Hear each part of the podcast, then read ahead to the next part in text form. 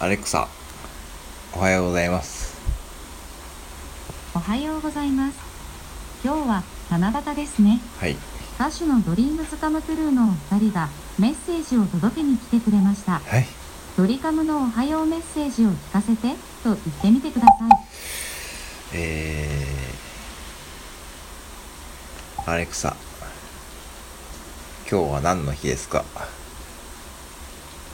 7月7日は七夕です。七夕は五節句の一つで、織姫と彦星が一年に一度だけ会える日です。はい。天の川を挟んで輝くこと座のベガが織姫で、鷲座のアルタイルが彦星を指しています。この二つの星と白鳥座のデネブを結んだものが、夏の大三角形と呼ばれています。おー、アレクサ、好きな飲み物は何ですか